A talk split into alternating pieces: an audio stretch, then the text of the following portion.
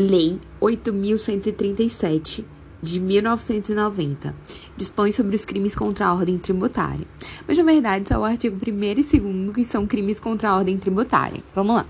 Capítulo 1 dos crimes contra a ordem tributária, seção 1, dos crimes praticados por particulares. Artigo 1 Constitui crime contra a ordem tributária suprimir ou reduzir tributo ou contribuição social e qualquer acessório mediante as seguintes condutas: 1. Um, omitir informação ou prestar declaração falsa às autoridades fazendárias. 2. Fraudar a fiscalização tributária, inserindo elementos inexatos ou omitindo operação de qualquer natureza em documento ou livro exigido pela lei fiscal. 3. Falsificar ou alterar nota fiscal, fatura, duplicata, nota de venda ou qualquer outro documento relativo à operação tributável. 4. Elaborar, distribuir, fornecer, emitir ou utilizar documento que saiba ou deva saber falso ou uh, inexato. Quinto, negar ou deixar de fornecer, quando obrigatório, nota fiscal ou documento equivalente relativo à venda de mercadoria ou prestação de serviço efetivamente realizada ou fornecê-la em desacordo com a legislação. Negar ou deixar de fornecer, quando obrigatório, nota fiscal ou documento equivalente relativo à venda de mercadoria ou prestação de serviço efetivamente realizada ou fornecê-la em desacordo com a legislação. Pena, reclusão de 2 a 5 anos e multa. Parágrafo único. A falta de atendimentos à exigência da autoridade no prazo de 10 dias, que poderá ser convertida em horas em razão da maior ou menor complexidade da matéria ou da dificuldade quanto ao atendimento da exigência, caracteriza a infração prevista no inciso 5 Artigo 2 Constitui crime da mesma natureza 1. Um, fazer declaração falsa ou omitir declaração sobre rendas, bens ou fatos, ou empregar outra fraude para eximir-se total ou parcialmente do pagamento de tributo. 2. Deixar de recolher no prazo legal valor de tributo ou de contribuição social descontando o cobrado na qualidade de sujeito passivo de, de obrigação em que deveria recolher aos cofres públicos. 3. Exigir, pagar ou receber para si ou para contribuinte beneficiário qualquer percentagem sobre a parcela dedutível ou deduzida de imposto ou de contribuição como incentivo fiscal. 4. Deixar de aplicar ou aplicar em desacordo com o estatuído incentivo fiscal ou parcelas de impostos liberadas por órgão ou entidade de desenvolvimento. 5. Utilizar ou divulgar programa de processamento de dados que permita ao sujeito passivo da obrigação tributária possuir informação contábil diversa daquela que é, por lei, fornecida à Fazenda Pública pena detenção de seis meses a dois anos. Agora é crime funcional. A seção 2 vão ser crimes praticados por funcionários públicos, mas ainda é, é crime contra a ordem tributária. É, vamos lá. Artigo 3 Constitui crime funcional contra a ordem tributária, além dos previstos no Código Penal, no título 11, capítulo 1, 1 extraviar livro oficial, processo fiscal, qualquer documento de que tenha guarda em, em razão da função, sonegá-lo ou inutilizá-lo total ou parcialmente, acarretando pagamento indevido ou inexato de tributo ou contribuição social. 2. Exigir solicitar ou receber para si ou para outro, indireto ou indiretamente, ainda que fora da função antes de iniciar seu exercício, mas em razão dela, vantagem indevida ou acertar promessa de tal vantagem para deixar de lançar ou cobrar tributo ou contribuição social ou cobrá-los parcialmente. Pena reclusão de 3 a 8 anos e multa.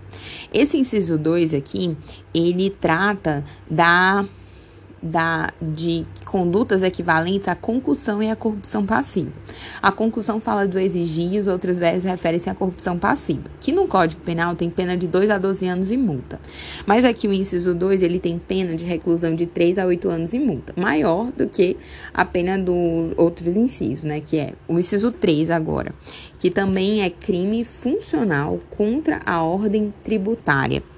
Inciso 3 agora. Patrocinar, direto ou indiretamente, interesse privado perante a administração fazendária, valendo-se da qualidade de funcionário público. Pena, reclusão de 1 a 4 anos e multa. Então, bem menor. Aqui, essa, esse inciso terceiro, bem menor, a reclusão é só de 1 a 4 anos e multa. Capítulo 2 dos crimes contra a economia e as relações de consumo.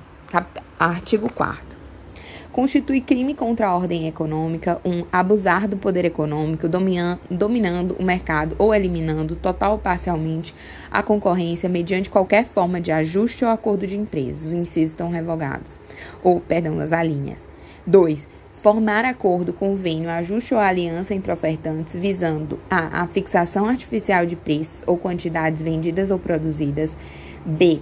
O controle regional regionalizado do mercado por empresa ou grupo de empresas. C. O controle em detrimento da concorrência de rede de distribuição de fornecedores. Pena de reclusão de 2 a 5 anos e multa. Artigo 5 e 6 revogados pela Lei 12.527 de 2011.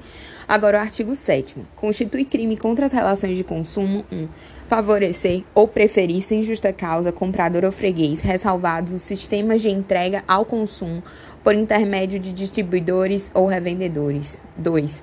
Vender ou expor à venda mercadoria cuja embalagem, tipo, especificação, peso ou composição estejam em desacordo com as prescrições legais ou que não correspondam à respectiva classificação oficial. 3. Misturar gêneros e mercadorias de espécies diferentes para vendê-los ou expô-los à venda como puros. Misturar gêneros e mercadorias de qualidades desiguais para vendê-los ou expô-los à venda por preço estabelecido para os demais de mais alto custo. É, 4. Fraudar preços por meio de a alteração sem modificação essencial ou de qualidade de elementos tais como denominação, sinal externo, marca, embalagem, especificação, técnica, descrição, volume, peso, pintura ou acabamento de bem ou serviço. B. Divisão em partes de bem ou serviço, habitualmente oferecido à venda em conjunto. C. Junção de bens ou serviços comumente oferecidos à venda em separado. D. Aviso de inclusão de insumo não empregado na produção do bem ou na prestação de serviço. 5 elevar o valor cobrado nas vendas a prazo de bens ou serviços, mediante a exigência de comissão ou de taxa de juros ilegais. 6. Sonegar insumos ou bens, recusando-se a vendê-los a quem pretenda comprá-los nas condições publicamente ofertadas ou retê-los para o fim de especulação. 7 induzir o consumidor ou usuário a erro por via de indicação ou afirmação falsa ou enganosa sobre a natureza, qualidade do bem ou serviço, utilizando-se de qualquer meio, inclusive a veiculação de divulgação publicitária. 8. Destruir, inutilizar ou danificar matéria-prima ou mercadoria, com o fim de provocar alta de preço em proveito próprio de terceiros. 9. Vender, ter em depósito para vender ou expor à venda, ou de qualquer forma entregar matéria-prima ou mercadoria em condições impróprias para o consumo. Detenção de 2 a 5 anos e multa. Parágrafo único. Nas hipóteses dos incisos 2, 3 e 9, pune-se a modalidade culposa, reduzindo-se a pena de detenção de um terço ou a de multa à quinta parte. Então, existe aqui a previsão da modalidade culposa, no caso desses três incisos, o 2, o 3 e o 9.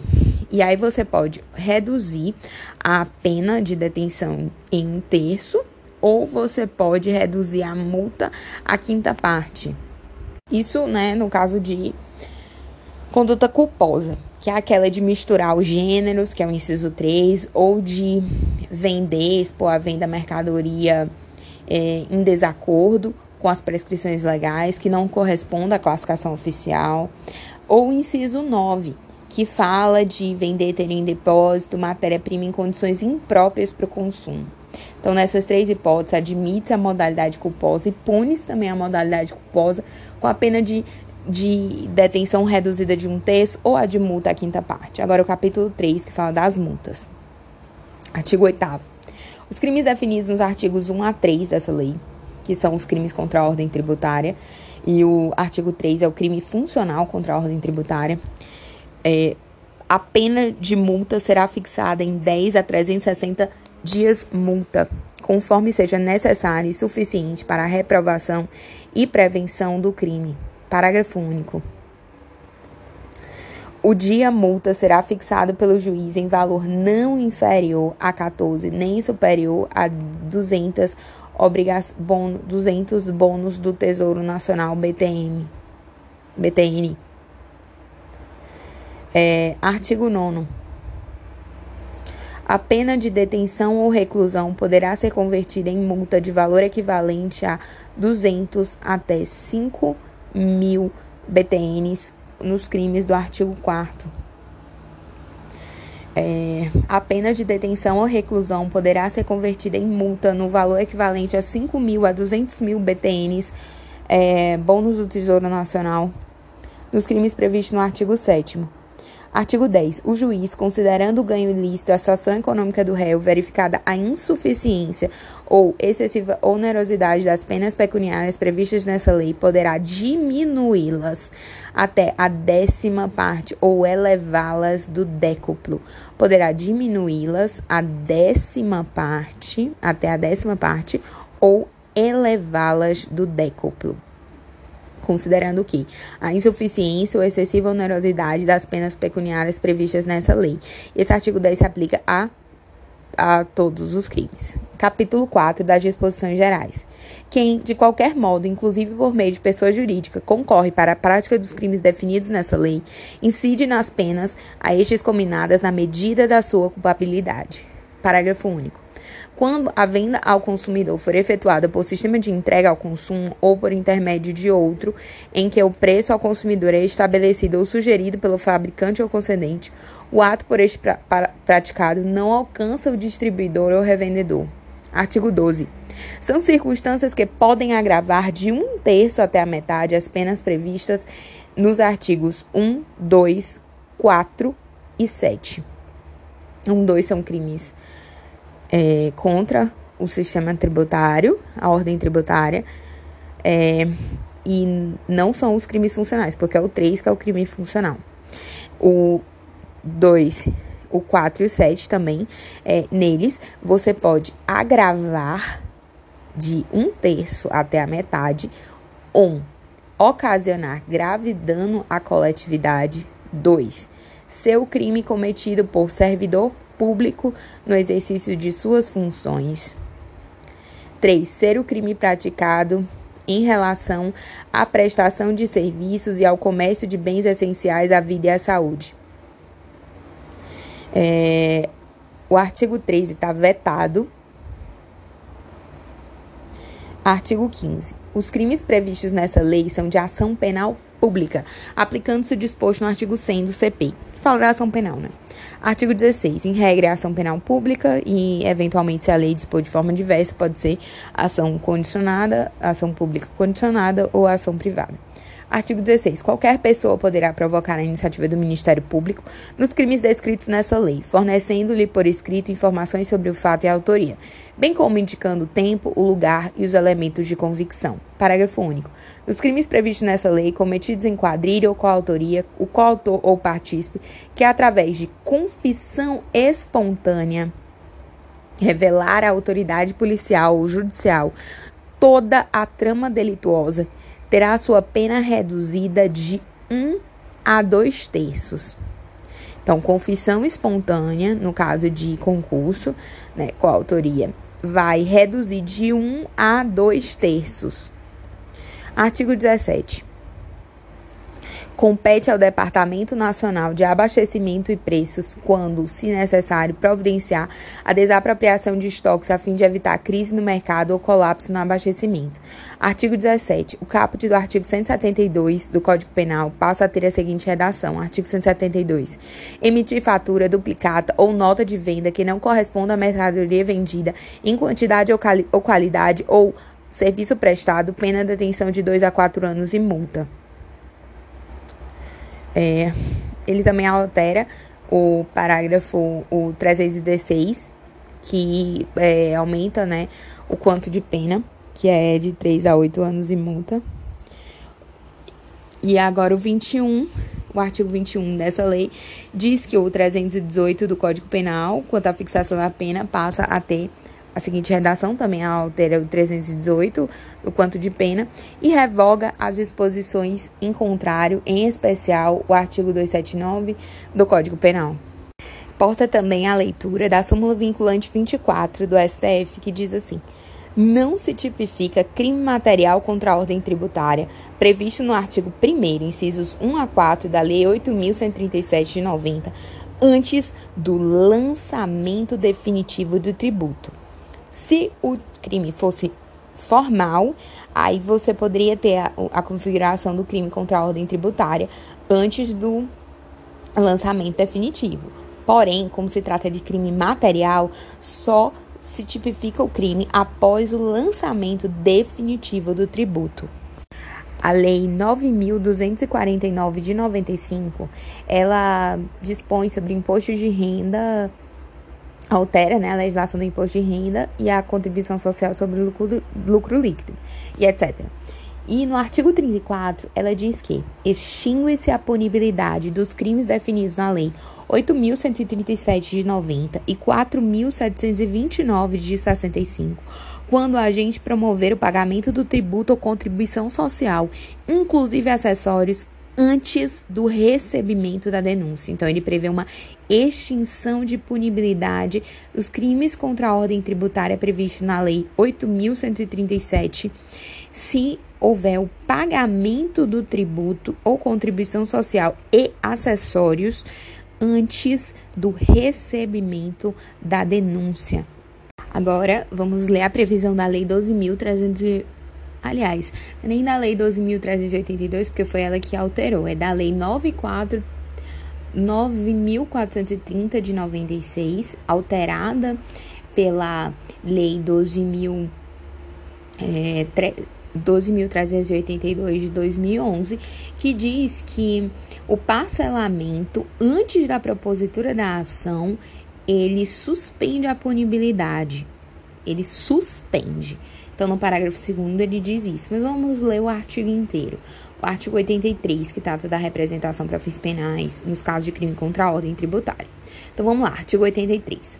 A representação fiscal para fins penais relativa aos crimes contra a ordem tributária previsto no artigo 1 e 2 da Lei 8.137 de 90 e aos crimes contra a Previdência Social no, nos artigos 188-A, 337-A do Código Penal será encaminhada ao Ministério Público depois de proferida a decisão final na esfera administrativa sobre a exigência fiscal do crédito tributário correspondente.